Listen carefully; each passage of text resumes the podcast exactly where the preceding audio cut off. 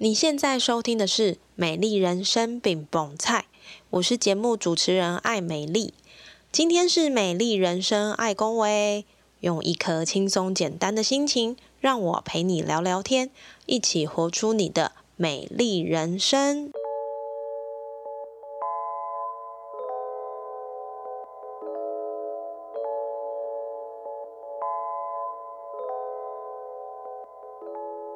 想拥有自己的专属香水。但却又害怕使用人工合成香精对身体造成的危害吗？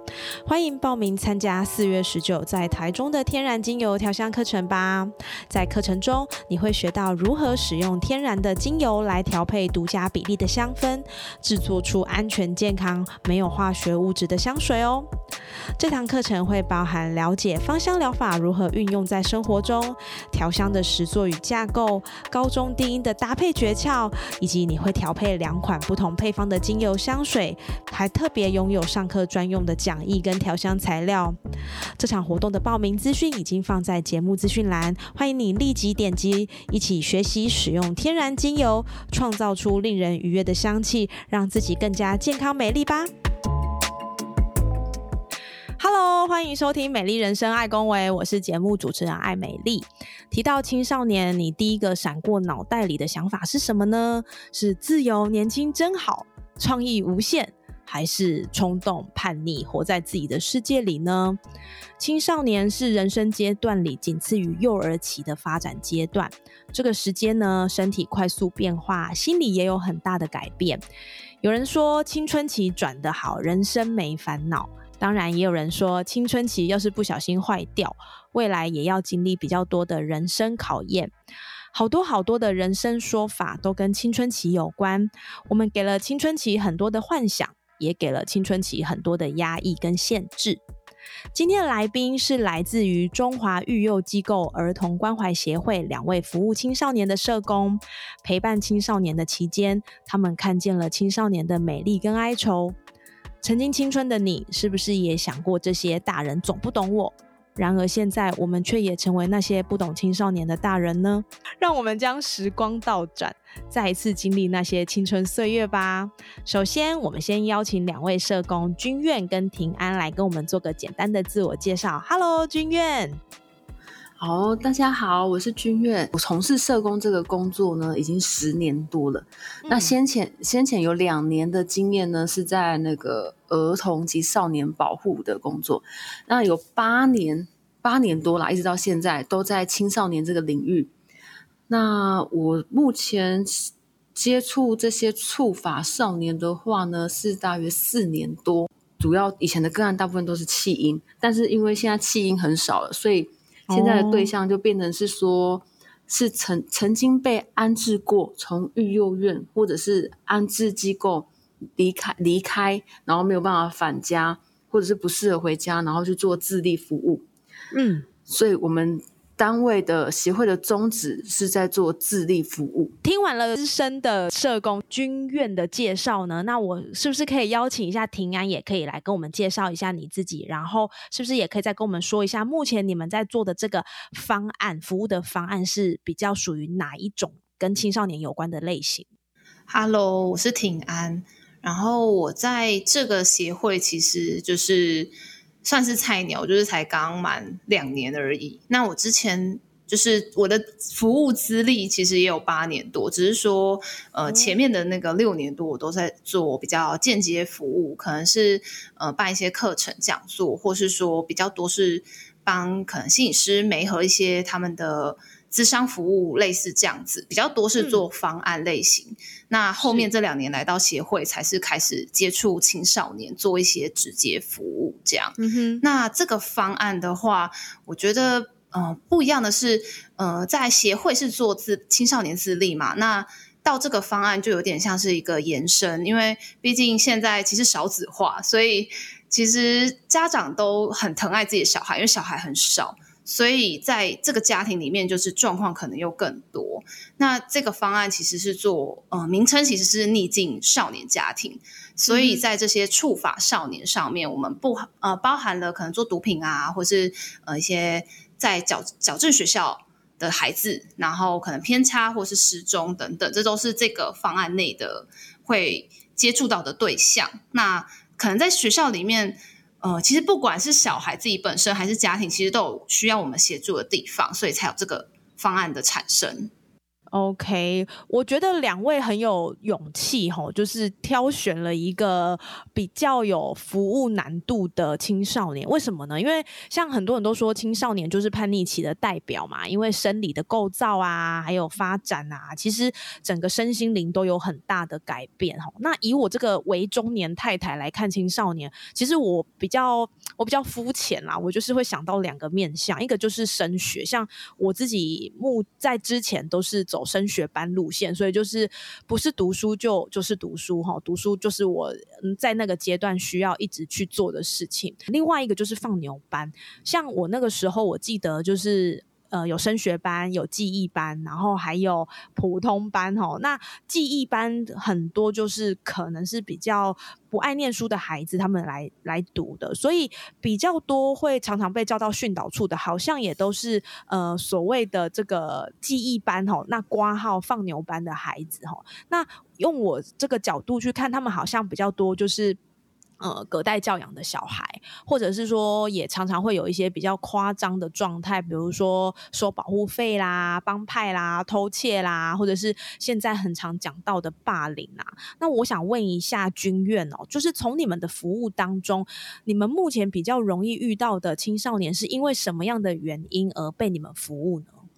就是会进到我们这个方案的话呢，主要还是以说他有触法，可能比如说他犯了一些刑法或者是什么法，比如毒品，他就会到感化教育处所。嗯然后再来就是说，可能因为这个方案很杂啦，他的对象有四四类，还有一个就是犯了一个叫《少年偏差行为预防及辅导办法》的第。第二条的第九目 到第十五目，这这是法条啊，就是很无聊的法条。对，然后还有一些是我们叫失踪的儿少，但是讲失踪，但其实是他们自己自愿离开家里的这种的。嗯哼，就这主要是我们这个方案的主轴的对象。不过，我们大部分的少年还是在触法，对，可能触犯的法呃。简单讲，他们的犯罪可能就是，呃，做诈欺的、吸毒的、窃盗的、伤害的、妨害自由，或者是你想得到的各种犯法，原则上很多都会进到我们这边来。哦，那我想问一下军院哦，他们真的很坏吗？我我知道这样讲可能可能有人会来，就是会 会觉得说，就觉得说你怎么用这个形容？但可能还是会有一些潜在的迷思，比如说拍吉娜嘛，哈，就是好像三三句话离不了那个脏话，然后抽烟啊。喝酒啊，然后有一些肢体上的暴力等等。那你们实际接触这样的犯呃有犯罪的少年，他们真的是长这样子吗？还是说其实有一些我们不知道的样子呢？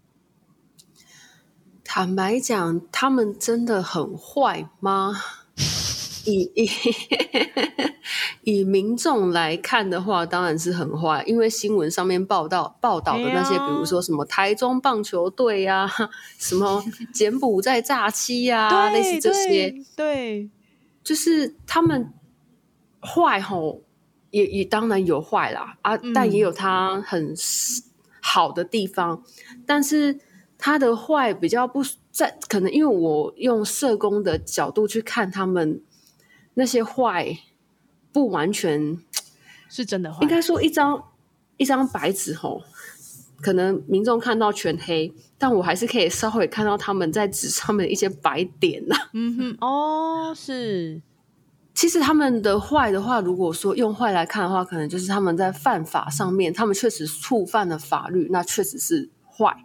但是他们如果撇开这些犯法的法条来看的话，他们其实也有他们可爱的地方，例如说，哎，因为先前可能之前我遇过进去，我进去那个感化教育、感化学校里面去看他，然后其实一开始进去确实可以看到很多，就是你看到就在监狱里面看到那些光头，因为每个头发都是一定是光头，所以你进去哎，怎么全部都光头？哪一个才是我的个案？嗯哼，就是都很像啊。一开始进去的时候，因为他，然后我进的那一间里面又刚好全部都关男生，没，因为他们有分只关男生的，还有也有关女生的，然后全部都关男生。然后我一个女社工进去里面的时候，就很像说，靠啊是怎样？就是都没看过女生，是不是？就是那个他们那个表情，你会觉得是怎样？是是懂多么饥渴？真的，你在想，哎。虽然我那时候也还算年轻啊，就想说是多么饥渴啊，就是这什么反应啊，就是会一直看你就想说，好了，够了，可以的。然后到里面之后，其实那时候我还记得我去看了一个，不止看一个，刚好有一个少年，然后他一进他一进来的时候，因为我们到一个会谈室，他一进来就先给你打量，从头到尾给你打量，然后 他就说你。你来干嘛？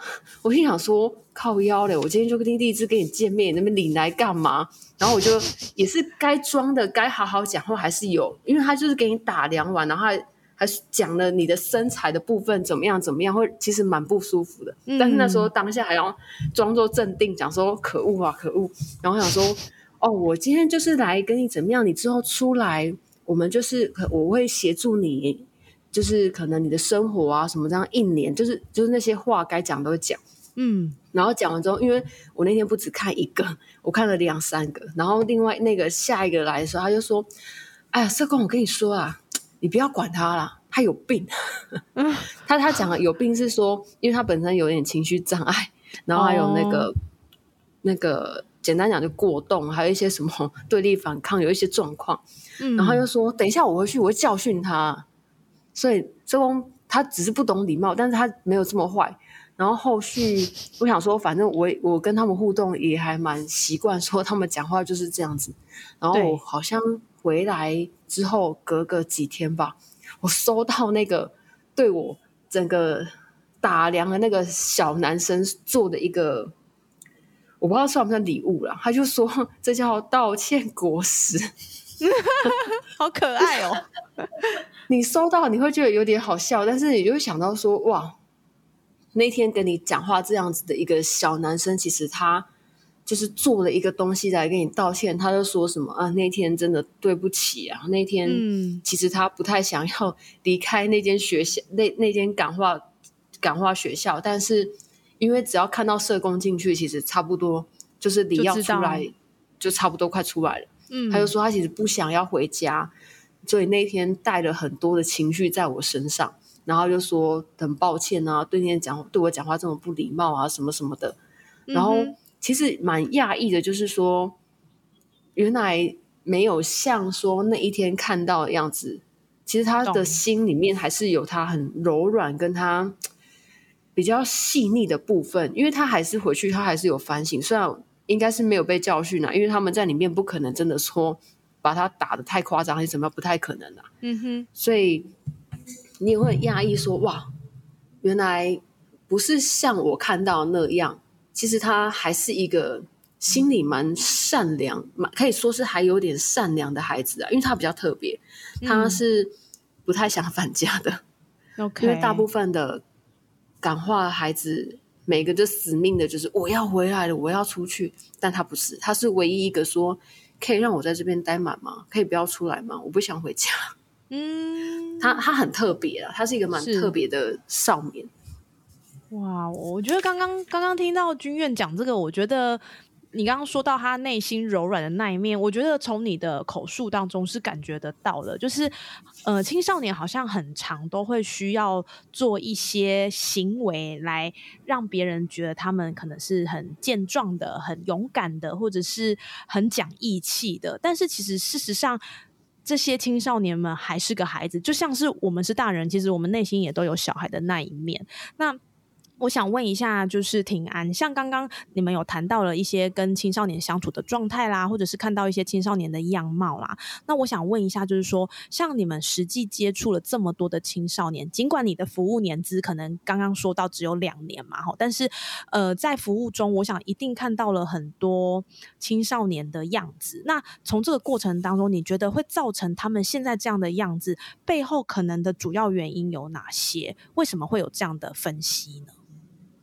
嗯，我觉得其实背后原因其实也算有蛮多种可能性，只是说，我觉得他们个人的部分也蛮重要的。因为其实我觉得我自己在青少年也是会有点小叛逆，虽然不是说那种像他们到这么严重吗？对我们来说算严重了，就是有到犯法。可是像我以前也是很不爱，就是很想赶快去外面念书，住在外面，不想被家被管。对对对，就是或是每天碎碎念碎碎念，我就觉得好烦哦，类似这个状况。所以我觉得，就是就我自己的的状况来说，我觉得反观到他们，或许家庭算是一个蛮大的因素之一。那再就是他们自己个人，呃，身边的周遭的朋友这一块，我觉得朋友跟家人算是比较占比较多数，在演就是影响到他们的部分是。所以同才算是很大的原因之一，对不对？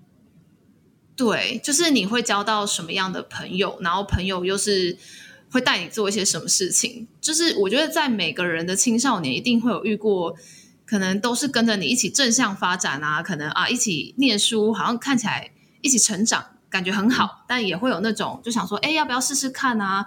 就是抽个烟应该不会怎么样吧？或是哎，我们一起去做一点什么坏事？我觉得就是可能，或是说什么晚上，因为我印印象中，像刚刚就是有主持人提到的，就是放牛班，可能在晚上。那个可能在升学班的地方放个鞭炮吓升学班的人，类似这种，就是可能在我印象中，那种青少年可能就有点是这样。然后我觉得反观到现在小孩，只是多了处罚这一块，我就觉得，嗯，如果是跟着，如果当初我也跟着这群小孩在那里放鞭炮的话，或许我现在又不是现在这个角色，类似这样。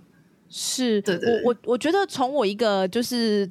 呃，伪中年妇女跟旁观者的角度来看啊，其实，嗯，我觉得当然第一个一定会提到的就是原生家庭对于一个人的养成其实是有很多的影响。这点我想，呃，每一个人都会提到，不管是是青少年也好，或者是我们这样的成人，其实原生家庭都有很大的影响。所以家庭可能占了一个很重要的部分之外，孩子们会接触到的人。我觉得更是重要。比如说，孩子去学校，如果他接触到的可能都是，呃，觉得很无聊的，想要让做一点事情让别人有一点惊讶感的，或者是惊吓感的，就像你刚刚说，可能就放鞭炮嘛。放鞭炮在升学班的孩子们这个班上放了一下，哦，觉得好好玩，因为他们受到惊吓。那如果说你接触到的状态的，呃，你接触到的人可能都是做这样的事情，然后你也在这个当中获得了一些被同才认同的感觉，我觉得。就很容易会让这些孩子可能就往某一个方向持续前进。那这个方向有可能触法，也有可能是呃在法律的边缘，这些都有可能。不过真的就会影响到这些孩子，甚至我们的养成、我们的长成，应该也跟我们接触到的人有很大的关联性。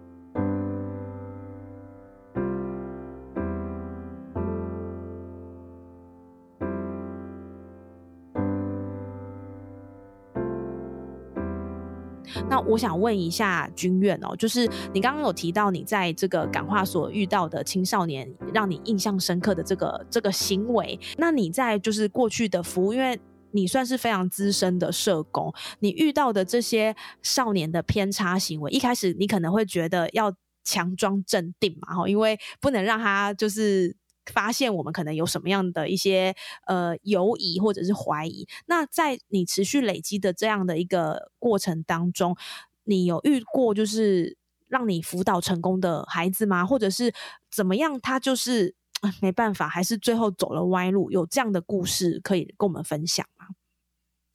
哦，有啊，嗯，应该说坦白讲，你哎，如果说是对象是指那些。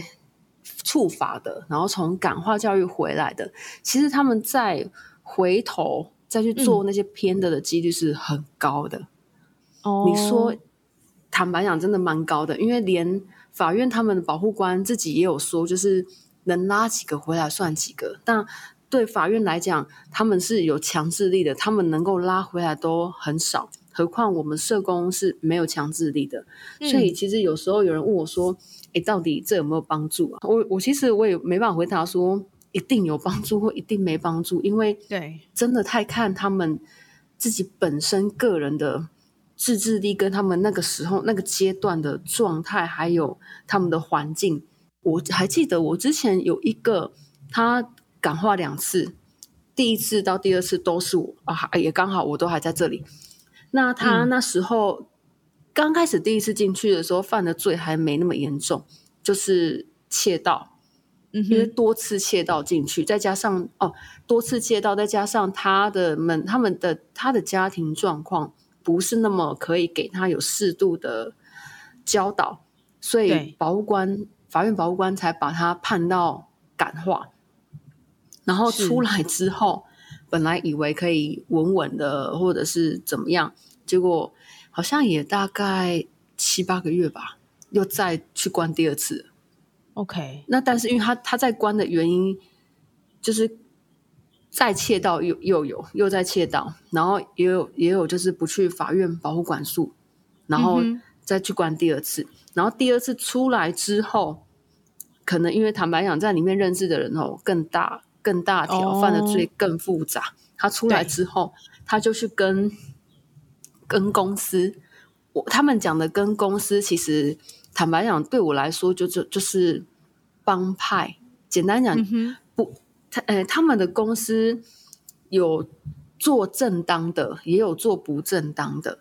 可是其实他们那是一个蛮庞大的体系，只是对他们来讲，他们都讲那叫公司。嘿，因为讲实在的，现在现在的他们的 笑脸，那不会像我们以前很老的那种什么角头那类的，就什么什么四海帮什么什么，他们现在比较不会讲这个，他们比较会说跟公司，因为他们。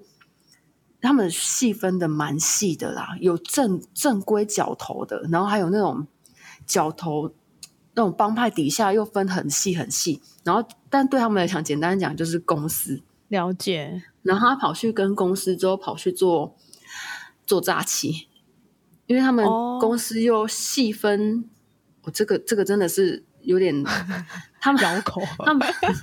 绕口对，因为他们里面分公司里面分经济组跟社会组，这个真的是要进去做这个工作之后，你才会知道说分这么细，是差在哪里？这两个经济组坦白讲就是赚钱的啦，但是你说他们赚钱的来源跟方法手段。呃，不一定都是合法的。嗯哼哼，了解。然后社会组就是负责去打架的。哦，这样讲好像感觉整个质感有提升呢。经济组跟社会组，但是其实就是就就是呃，社会组就是要去处理事情的，所以他们会比较动武动武就对了。但是经济组就是可能就是把钱拿回来的。我这样解释对吗？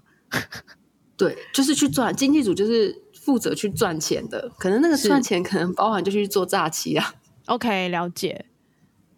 然后他那时候就是跑去做诈欺，但是因为我跟他的互动跟关系其实算是有建立起来，所以他都会固定跟我说他的状况，而我找他也都找得到。因为大部分这种跑去做诈欺的，其实找不太到人，因为对他们来讲赚钱比较重要，社工你根本不算什么啊。他跟我的关系算有，所以他会跟我讲，他还跟我说什么。哦，他在做诈欺，真的是做的。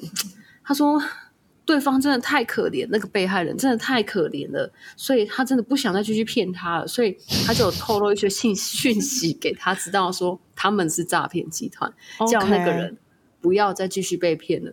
然后后来他被那个公司就被公司里面人发现啊，他就被带到山上打一 打完，被带去打，因为一定会被打，一定会被打。那他怎么会被发现呢？就是他们，他们就是说什么？为什么谁谁谁的那个就没事？为什么你的你的案子，他们好像就是你的客户，他们讲客户，为什么你的客户就为什么突然本来投了多少钱，现在又没有投了？你是跟他讲什么？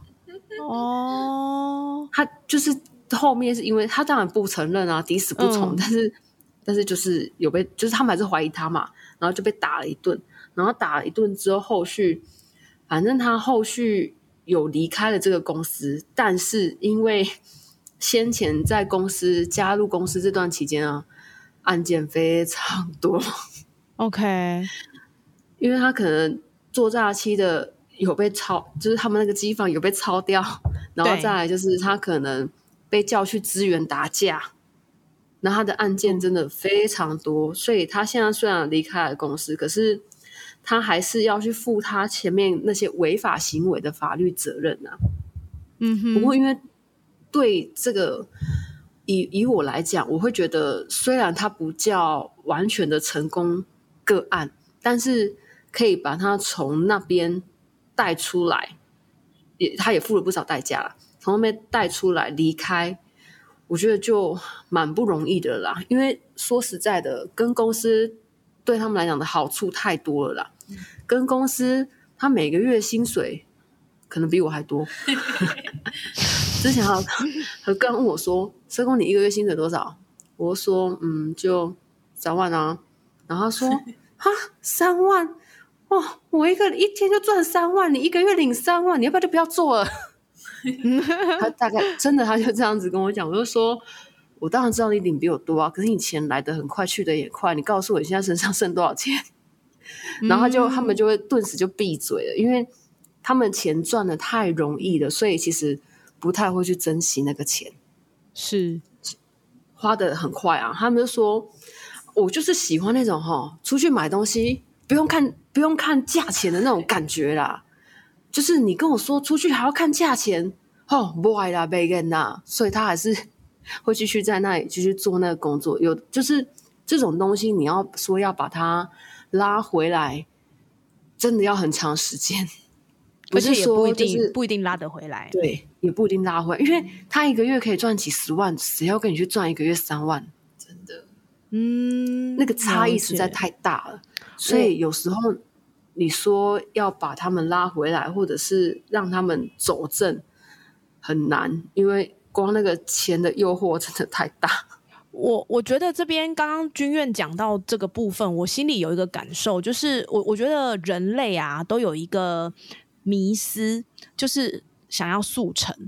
所有的嗯状态可以速成，我们都想要。比如说，呃，什么三天让你成为企划案大师，吼，我们讲的比较正规啦，吼，或者是说，呃，七天让你 ETF 赚一百万，这种速成文化，其实我觉得可能也是青少年他们之所以为什么想要去冒险的一个原因。原因是因为他们可能不太知道，呃，这个冒险会为他带来什么样的。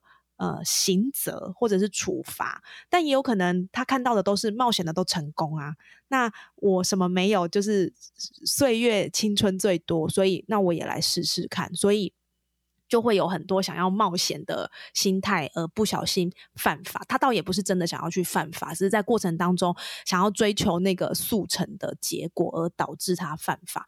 那我想问一下庭安。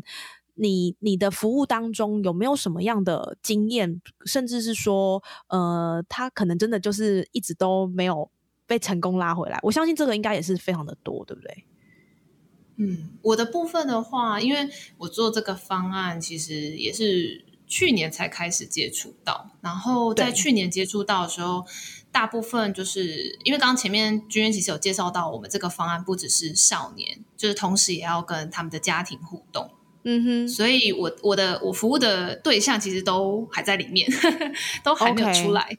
对，所以我大多时间会跟他们的家长接触的更多一些。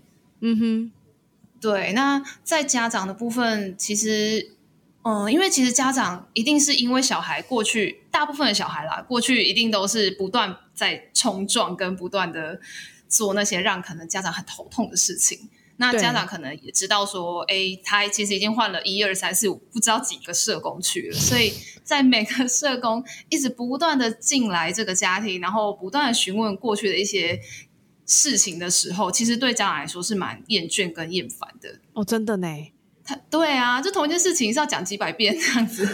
嗯，对，然后再加上可能我们的角色关系，他会觉得说，哎，就是你们就跟保护官是一样的啊，就是一样就是在管我嘛，然后一样要叫我去上那些无聊的课，然后一样要叫我去关心小孩，烦不烦啊？类似这样，所以其实我在一开始接触这个方案的时候，比较常碰壁的是家长那一块，就是家长会觉得。我不需要你过来呀，对呀，怎么又来？那我在这过程中就也花了蛮多时间在，尤其是某一个家长，就是因为这个来来回回，让我几乎没有办法进到他家里面去，就是访视他，就是跟他见面也好或什么。然后我后来就想说，好了，不然我就就是牺牲多一点，就是我 花多一点心力。当你要去，不管哪一天哦，就是你要去看小孩那个月，就算你跟我说明天要去，我时间只要。没有排其他方式，我就跟你去。OK，对我就去，就是不管你要不要理我，我就是跟你同个时间去学校看小孩，这样。嗯哼，就是去感化学校。对，然后好几次下来之后，我觉得也花了至少快半年的时间，就是每一次几乎已经快要每个月陪他去一次了。对，然后这几次下来，后来家长好像就觉得说，哦，其实社工感觉是。跟我们比较贴近的，就是跟他们的家庭上面是比较贴近，不会像保护官有这么多的抗拒吧？就对保护官的那部分，然后也会偶尔也会小小的抱怨一下，可能保护官对他们的一些强制力啊，这样，我觉得就慢慢的有让他觉得，我们其实是在陪着他们，来看看怎么样协助这个孩子走回正途。所以我觉得，在就是让我比较感动的是，后来终于就是在这个月，终于让我去到家里面，跟他可以就是互动，跟很开心的聊天。我觉得这可能是我目前 觉得在这份工作上面有一点成就感的地方。不然在前面前期，我大部分都会觉得蛮挫败的。我我觉得有点有点费尽千辛万苦，而且。呃，可能别人听到说，哎，进到这个家庭，好像感觉字面上很简单，但是你却花了一个很长的时间去跟他经营跟培养关系，我觉得这真的超不容易的耶，很容易就会就会放弃，对不对？对啊，真的就是就想说，到底。就是有你们真的有这么排斥、这么抗拒我们吗？我们这就是也是不得不啊，就是，但我们也是真心，某种程度是不得不没错，但也是真的很希望说，我们的这个角色或多或少可以协助一点什么，纵使可能没有办法有一个很大的转变，OK，但是如果可以陪他们走这一段，或许也是很不一样的。就是不一样的介入吧，就是让他们觉得有多一个人听他们讲，或是多一个人去协助他们。嗯，对啊。我想，我想问婷安一个问题哦，就是你刚刚有提到说，像你们服务的对象，除了以青少年为主轴，当然还包含青少年背后的这个家庭嘛，或者所以你要很常去跟家长一起工作。那就你自己本身来说，你觉得服务的对象？就是青少年跟青少年的父母，你自己觉得哪一个的难度，或者是哪一个需要花的力气比较高？我觉得是家长。嗯，为什么？因为家长就是比较多，我觉得像一些观念、价值观，或是他们教育理念，其实都已经成型了，也算定型了。因为毕竟这些小孩已经长到十六、十七、十八岁。那这么多这么长的岁月，他们已经也累积了他们自己的经验。他们不容许，我觉得不太容许人家指引他们怎么去教小孩，或是说小孩变成这样，其实很多时候家长会跟我们说，那是他自己的问题啊，交到坏朋友啊，怎么可以说是我们教不好？我也很忙哎，我怎么我怎么我已经花很多心力在他身上了，类似这样，其实是蛮难去改变他们的一些。想法，或是说对小孩这个，嗯，要拉回来的信任度吧，我觉得是这样。就是像刚刚你有提到，就是跟家长工作的这一块，跟有一些难度跟挑战嘛。那如果说就比例上来看，在服务的类型当中，生活水准或者是薪资水平的高低，会跟服务的数据成反比吗？白话的说，就是有钱有名望的家庭，出发的比例比较低。对，就是真的会有这样的比例吗？因为，呃，我觉得这是刻板印象，所以我们可能都会觉得说，就是因为他的经济啦，或者是他的环境不好，所以变成这些孩子必须要去去做一些冒险，而让他的生活变得比较好。我相信应该也有这样的少年，但是我想应该也有一些呃少年，他们可能是环境什么条件什么都很好，但他终究还是还是发生了这样子。嗯，我觉得是都有，但是呃，家庭环境就是，譬如说他是呃家长的本来的那个错综复杂的关系，也是影响他们蛮大因素。所以不只是可能家里经济状况不好，也有可能因为家长他们自己的关系算什么关系？三角关系？是婚姻关系吗？还是伴侣关系？呃，很复杂的，就是类似这样子的，也会有。就是有点像是三分之一，可能是经济条件很好，甚至是不只是小康，我觉得有到富裕的也有。然后三分之二可能就是刚刚讲的，就是环境状况不是很好，或是关系真的太多太多化，太太多元了吗？多样化这样子。哇，这感觉有很多 错综复杂的呃细节在里面，但是对对对，关系会影响，然后环境会影响。这些都不会单单只跟经济有关，对不对？对，但经济算也占蛮大，我觉得因素算占蛮大的。如果以那些小孩，嗯，不一定是他获取不到这些钱吗？但是他有一些是，嗯，家里其实是允许的，只是对小孩可能管管管教上比较严格。因为目前我接触到的，我觉得我的比例是占比较一半一半。嗯哼。对，因为可能我的刚好都是在里面，所以我其实接触到的这一块家长的部分真的很富有的，超级富有。因为我的手上有小孩，刚好是同案件的，然后刚好一个家庭是非常的经济条件非常差，跟经济条件非常好，但要赔偿的时候要怎么赔？OK，哇，对对，类似这个状况，这感觉可以写写一个故事哎。对啊，感觉蛮蛮有细节在里面。呃，在这样的过程当中，我觉得那个心力交瘁应该是很常发生的事情嘛。吼，就是呃，怎么又进去了，或者是说跟跟家长沟通的过程当中，家长就是常常不按牌理出牌，或者是我知道有的家长或者是有的个案会一直给你放鸽子。在这样的服务过程当中，我想问一下君院哈，你有没有因为呃服务的过程当中有什么样的观点或中心思想有因为服务改变？特别像你刚刚有说到你现在有小孩嘛？那我觉得感触应该会更深，就是希望自己不要让孩子有机会呃进到变成那个样子，所以可能在你的教育或者是言语或是思想上，可能就会更加的谨慎。你会有这样的呃经验吗？或者是这样的想法吗？其实会诶，就是。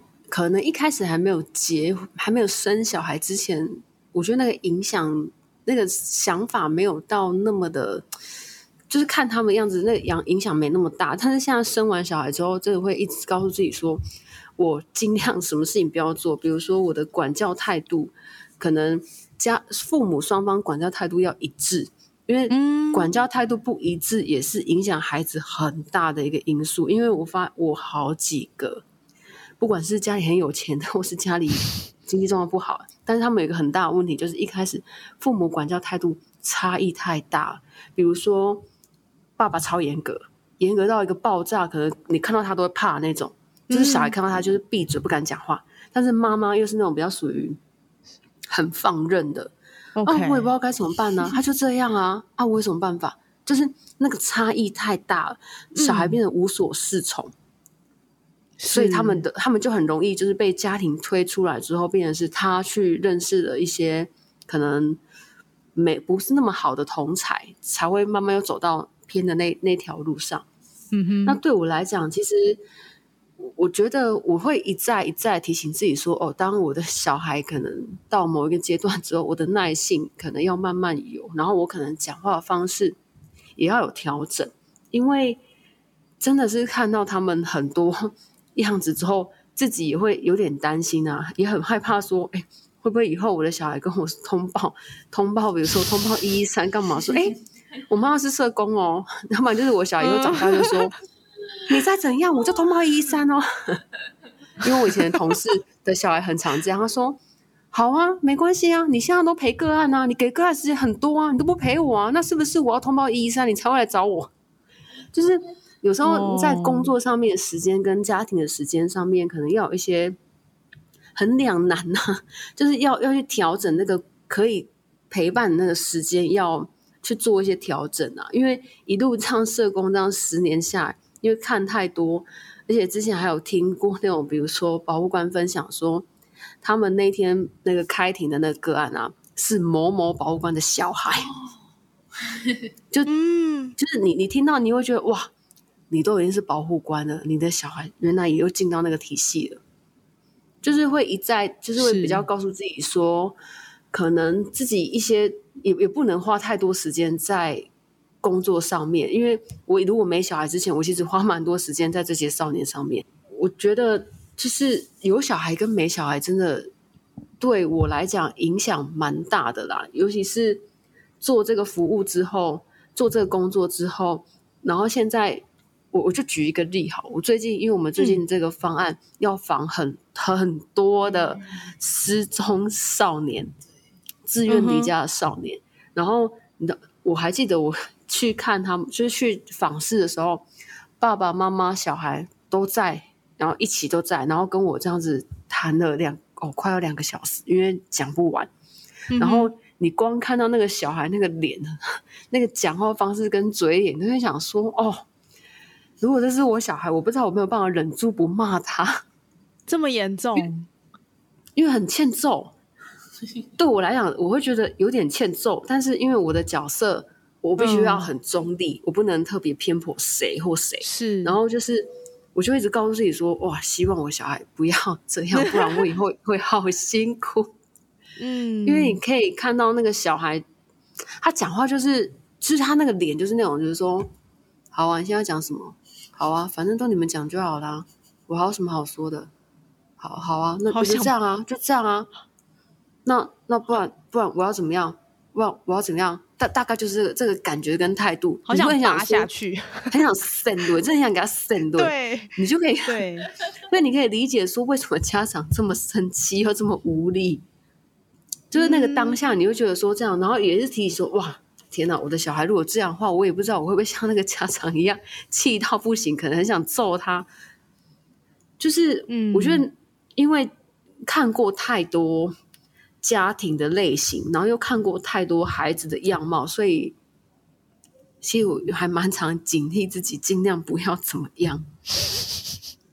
因为会，我觉得害怕，一定会真的。我而且我觉得现在小孩，我呃，那个军院现在小朋友是七个月嘛，对不对？对啊。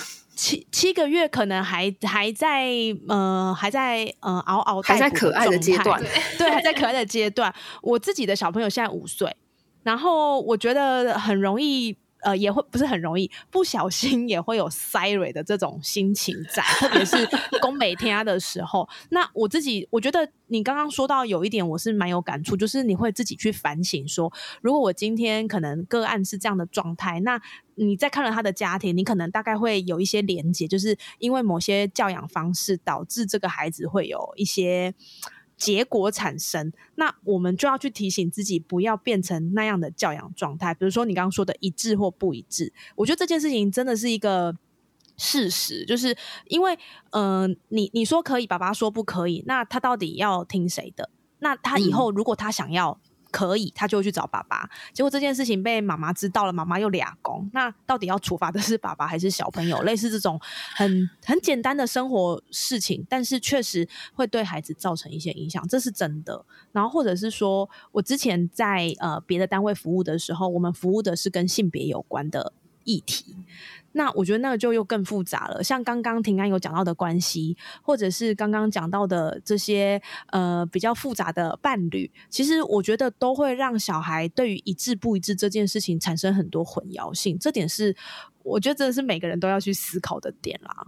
那那我想问一下庭安，像呃你你你目前是呃还没有小朋友嘛，对不对？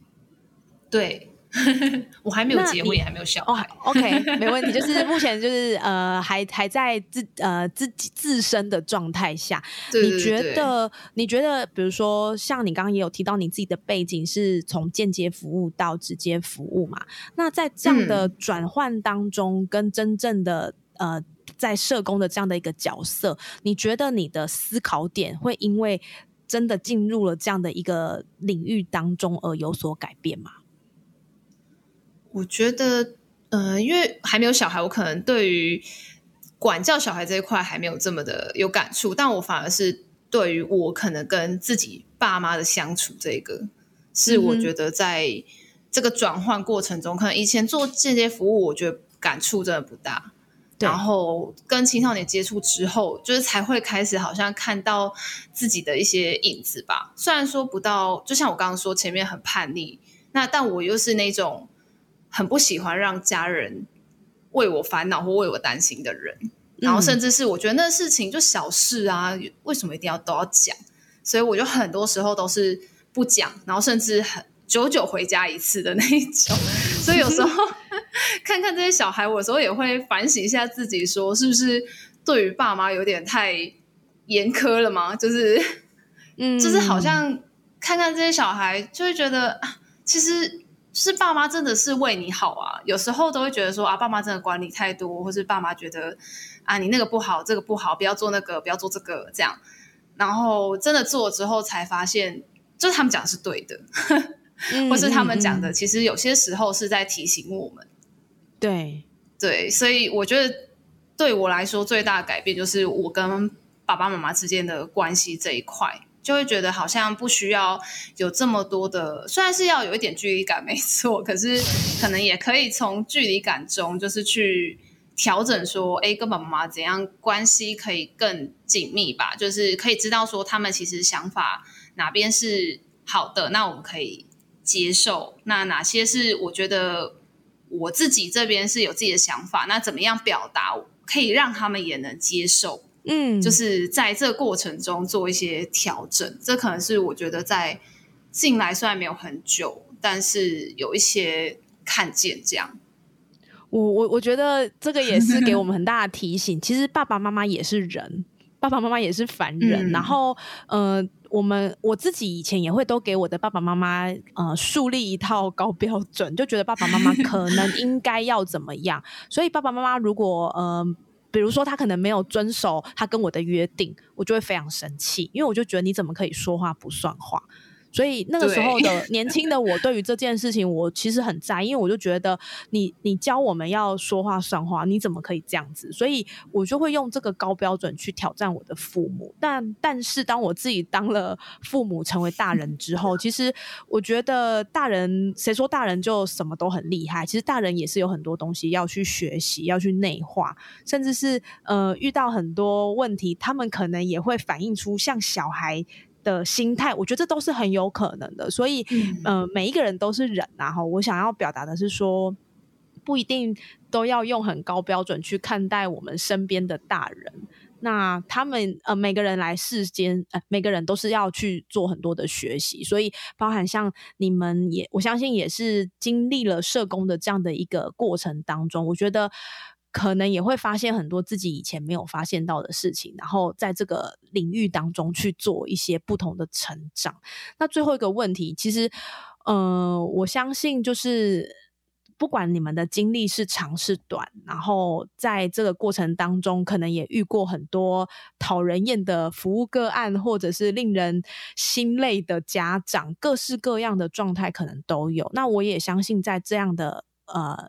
这样的过程里面，你们一定也有一些不同的改变。那我想先问一下君院，你觉得在这么长的社工生涯里面，然后跟青少年或者是青少年的父母一起工作的状态，你觉得有影响到你对于你自己美丽人生的看法吗？你觉得你的美丽人生应该要长什么样子，以及你现在是不是正走在你的美丽人生上呢？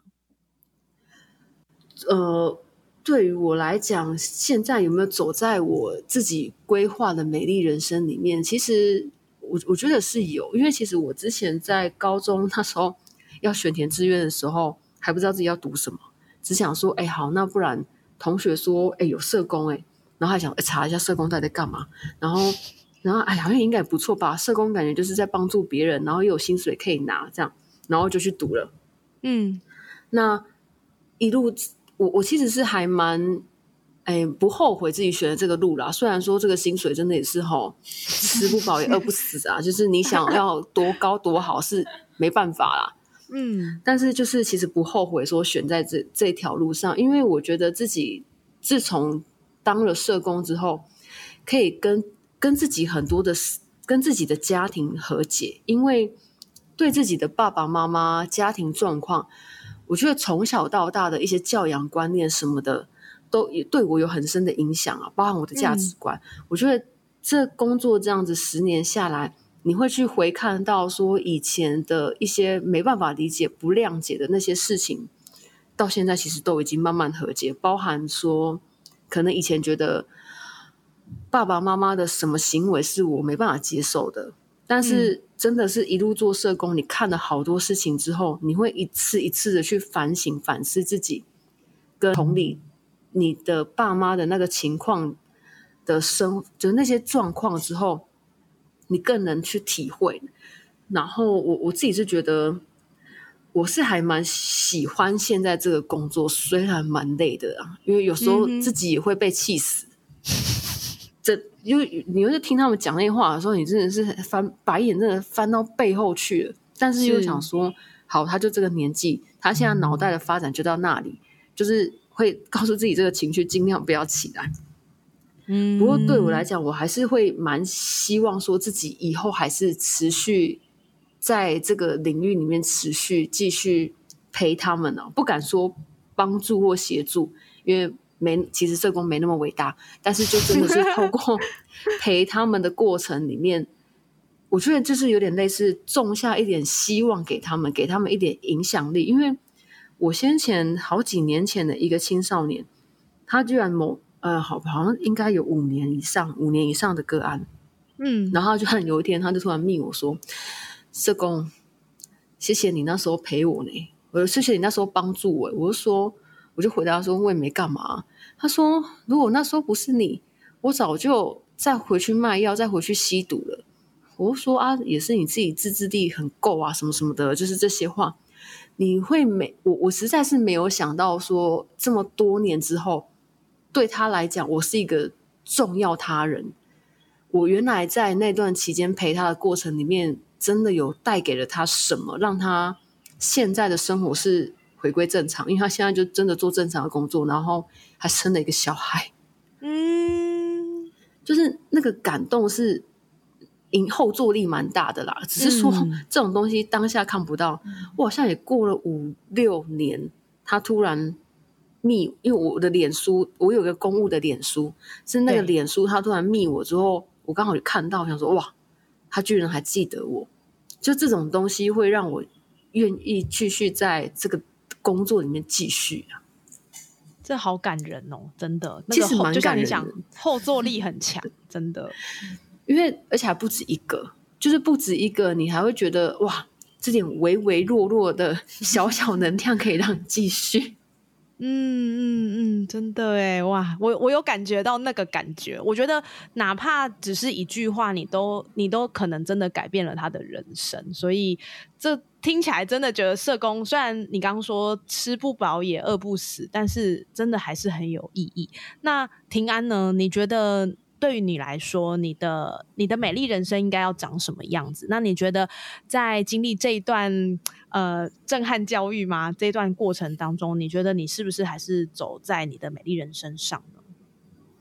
我觉得现在有点像是刚起步的感觉，就是还在有很多新鲜的碰撞，或是还在还在摸索当中，可是不会让我觉得。嗯，嗯虽然像君院刚刚讲的，就是会累啊，或是真的会被气个半死，可是就是你那个疲，就是疲惫当中，你还是会看见一点希望，或是会有一点觉得，哎，好像某个时刻家，不管是家长的回馈，或者是说青少年讲的某一句话，就会让你觉得，哦，好像又有一点动力可以往前。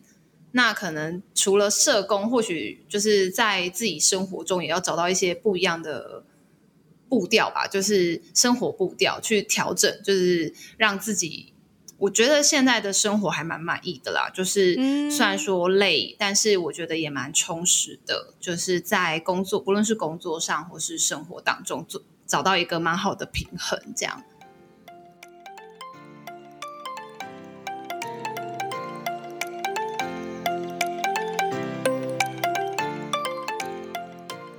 某些时候，我们的身体里其实都住着一点叛逆，以及需要被理解的灵魂。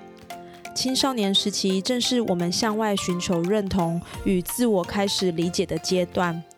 然而，在快速的时代变迁与网络世界中，我们常常在大世界迷失方向。同才的理解成为我们在大海中的一只浮木。